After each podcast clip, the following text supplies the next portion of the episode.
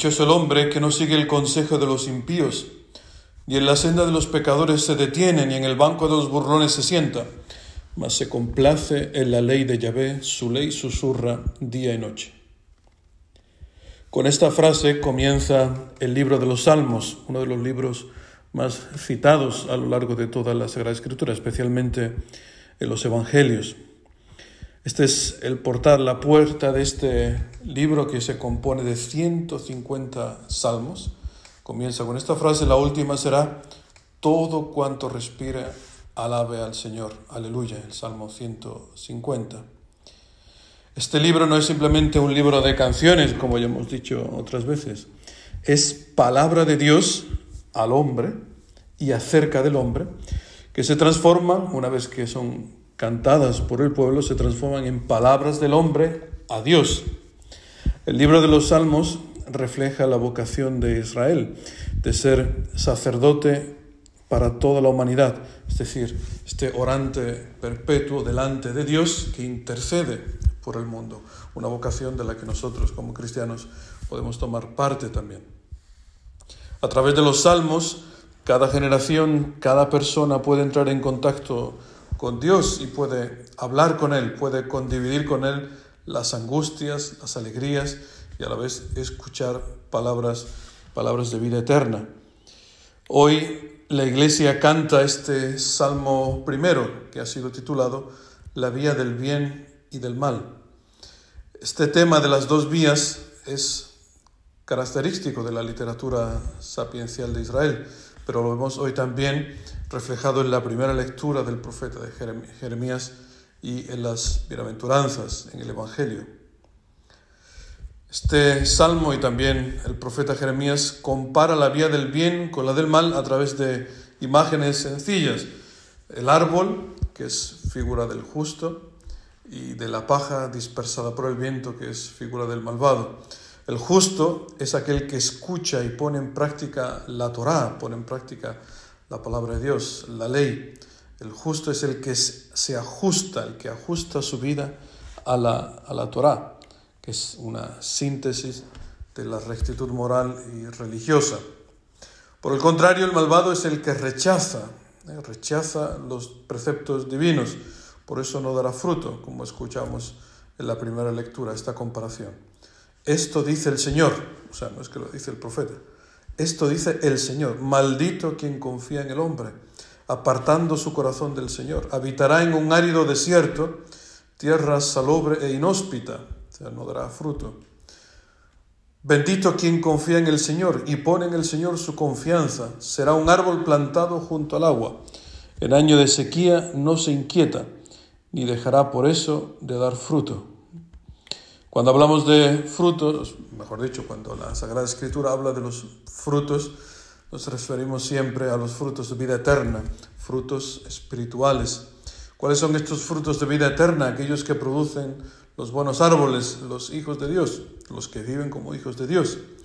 Y dice San Pablo en la epístola a los romanos que la creación está ansiosa, está ansiosa esperando la revelación de los hijos de Dios. O sea, la creación, cuando hablo de la creación, hablo no solamente así del eh, planeta, de los árboles, de los pájaros, hablo de, de tu mujer, de tu marido, de tus hijos, de tu vecino, de tus familiares, de tus compañeros de trabajo. Están deseando ver estos frutos de los hijos de Dios en nosotros.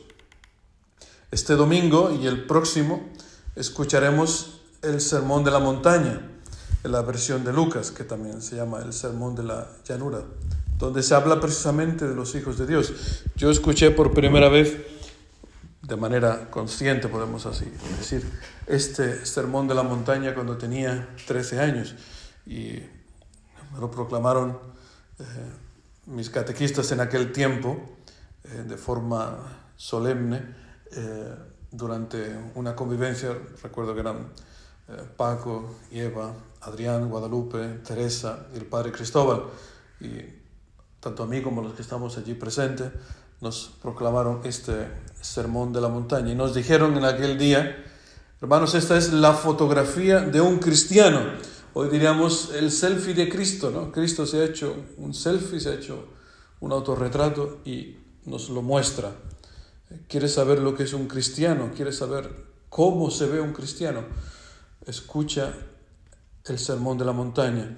Este fin de semana y el próximo escuchamos solamente un trocito en la versión de Lucas. El de Mateo es un poco más largo. Yo os invito realmente a, revivir estas eh, palabras en casa, eh, leerlas, ¿no? los capítulos 5, 6, 7 de San Mateo, o este capítulo 6 de, de San Lucas, ¿no? para tener presente cada día qué cosa es ser cristiano. Porque este sermón de la montaña, en él Jesucristo marca el camino de la felicidad plena. Tú quieres ser feliz, tú quieres tener una vida plena, escucha el sermón de la montaña. Ya en el Antiguo Testamento Dios se muestra como la fuente única de la bienaventuranza. Esto es un estado de, de, alegría profunda.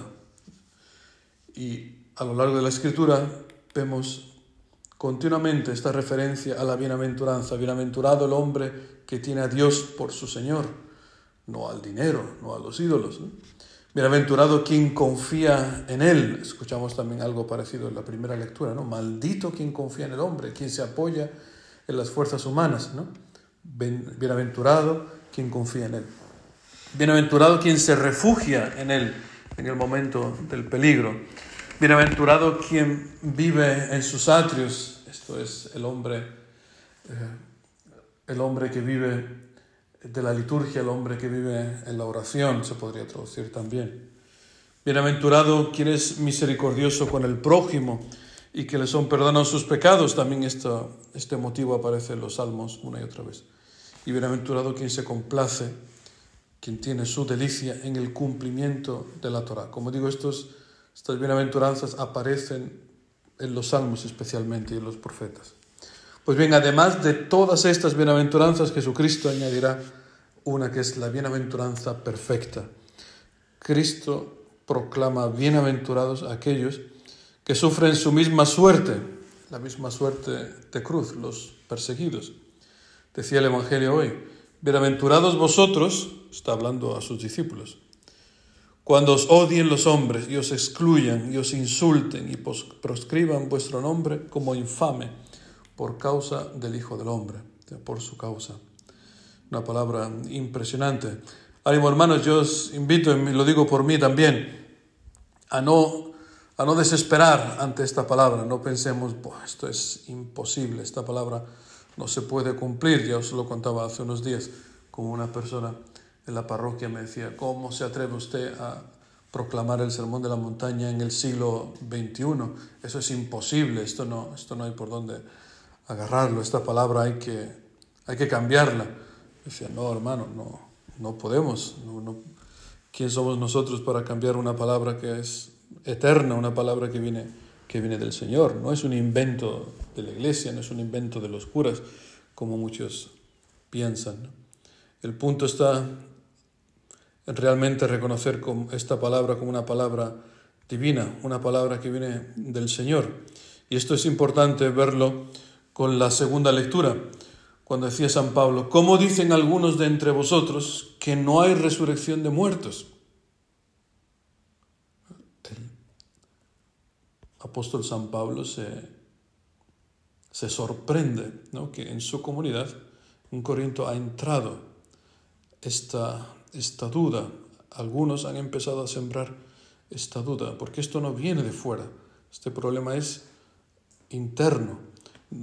Nosotros, eh, algunos compañeros míos, bromeábamos en la universidad cuando estudiamos eh, teología, porque decíamos, oye, pero estos profesores que tenemos aquí, ellos creen que Jesucristo ha nacido, que ha vivido y que ha muerto, pero que ha resucitado.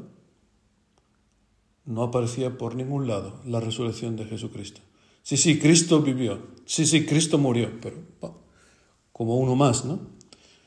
este, este problema que existe actualmente en la iglesia, que es el problema que se dará en la iglesia desde el año cero hasta hoy. ¿Cómo dicen algunos de entre vosotros que no hay resurrección de muertos? Y dice San Pablo, si Cristo no ha resucitado, vuestra fe no tiene sentido, seguís estando en vuestros pecados. Pero Cristo ha resucitado de entre los muertos, afirma San Pablo.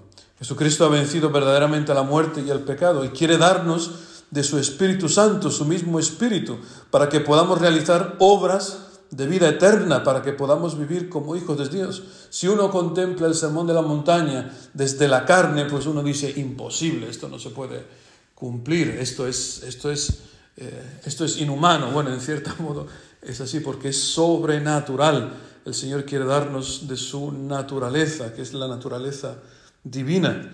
Quiere el Señor concedernos la misma experiencia que han tenido los apóstoles, la misma experiencia que ha tenido San Pablo, la que han tenido todos los santos. ¿Cuál es esta experiencia? La de su amor incondicional, que ha resucitado y que ha perdonado nuestros pecados. Aquel que ha hecho esta experiencia en San Pablo se ve claramente, ¿no? Una persona que era un fanático de la religión eh, judía, un fariseo que perseguía a Cristo. El mismo escuchamos la semana pasada que decía, yo soy un aborto, he perseguido a la iglesia, he perseguido a, Cristo. Pues precisamente San Pablo ha experimentado un amor incondicional. Cristo lo ha amado, se ha sentido amado eh, por él. Esto lo ha confirmado la comunidad en Antioquía, que lo ha acogido. Aquí ha experimentado verdaderamente el perdón. Por eso aquel de nosotros como los apóstoles, como digo, como San Pablo, como todos los santos, aquellos que llevan dentro de sí este amor incondicional, es decir, has visto tu pecado y has sido perdonado. Aquel que ha experimentado este amor, aquel que lleva dentro de sí este amor, está dispuesto a amar al otro en la dimensión de la cruz. Y digo dispuesto, está claro hermanos que esto tantas veces nos supera y que no es de una vez para siempre, sino que cada día en mayor o menor medida, a veces de una manera dramática, a veces de una manera simple, estamos llamados a amar al otro en la dimensión de la cruz, a vivir según el Espíritu. Pues pidámosle al Señor que nos dé esta disponibilidad a no endulzar, a no edulcorar el Evangelio, a no, querer, a no querer transformarlo, a no querer quitar aquello que nos interesa, sino a vivir según el Espíritu. Decía San Pablo a los Gálatas, si vivís según el Espíritu, no daréis satisfacción a las apetencias de la carne. Las obras de la carne son conocidas. Fornicación, impureza, libertinaje, idolatría, hechicería, odios, discordia, celos, iras, rencillas, divisiones, disensiones, envidias, embriagueces, orgías y cosas semejantes, o sea que hay muchas más de las que ha citado San Pablo. Y dice, sobre las cuales os prevengo, como ya os previne, que quienes hacen tales cosas no heredarán el reino de Dios. En cambio, el fruto del Espíritu es el amor, la alegría, la paz, la paciencia, la afabilidad, la bondad, la felicidad, la mansedumbre y el dominio de sí. Pidámosle al Señor que nos conceda vivir según su Espíritu. Que así sea.